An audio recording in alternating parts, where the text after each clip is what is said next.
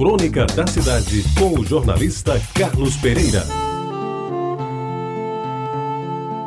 Amigos ouvintes da Tabajara, eu voltava de uma viagem ao litoral norte, ali na confluência das BR 101 com 230, e admirei a fachada do Hospital Metropolitano de Santa Rita, que foi tão bem denominado pelo então governador Ricardo Coutinho de Dom José Maria Pires. E aí fui revisitando meus arquivos e voltei a ver uma crônica que escrevi sobre ele dias após a sua morte em 2017 e que hoje eu resolvo fazer novamente a sua leitura para homenagear a memória daquele que foi um dos grandes homens daqui da Paraíba e que, embora não fosse paraibano, marcou época na história desta cidade. Aquele corpo inanimado, estirado no caixão, com os cabelos brancos meio escondidos, o corpo de gigante vestido com o paramento com que dignificou o seu arcebispado e uma face tranquila de um homem consciente de todo o bem que semeou e espalhou ao longo dos seus 98 anos. Esta foi a última imagem que me ficou de Dom José Maria Pires, exposto e chorado durante toda uma terça-feira na Basílica de Nossa Senhora das Neves, em 2017. Quedei-me em silêncio a olhar o esquife, que era homenageado por milhares de pessoas,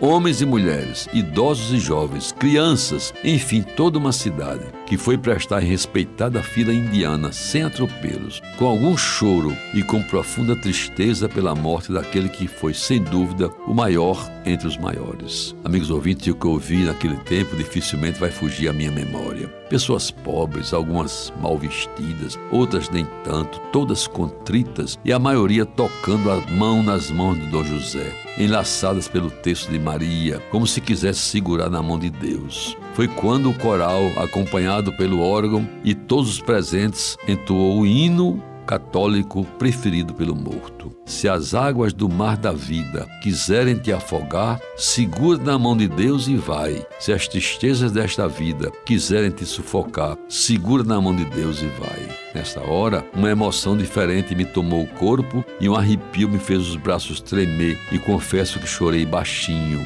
mas chorei pela grandeza daquele homem que, mesmo inerte, naquele caixão de madeira, olhos fechados e grandes mãos entrelaçadas, espargia tanta admiração e fazia o seu povo, principalmente pobre, lhe prestar homenagem tão sincera e tão bela. Me acheguei mais perto do ataúde mas não tive coragem de tocar no corpo de Dom José. Aquele homem que enfrentou tantos desafios, que ajudou tanta gente, que enfrentou de peito aberto os poderosos de então, que quebrou preconceitos ao defender os negros, os pobres e principalmente os camponeses. Me resignei em olhar, pela última vez, todo o seu corpo e me fixei no seu rosto e me lembrei do meu pai quando morreu. E entendi que eu também chorava naquele momento por um pai que, se não foi meu, tornou-se ao longo de sua vida de sacerdote um verdadeiro pai dos pobres, dos negros, dos agricultores, dos injustiçados, dos oprimidos e todos, enfim, que buscaram e obtiveram dele não somente a fé verdadeira da religião,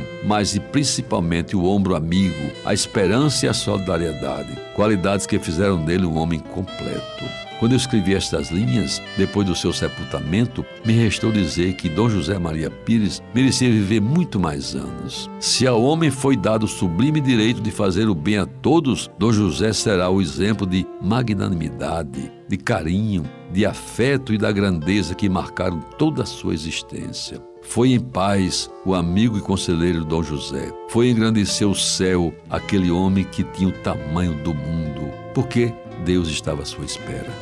Você ouviu Crônica da Cidade com o jornalista Carlos Pereira.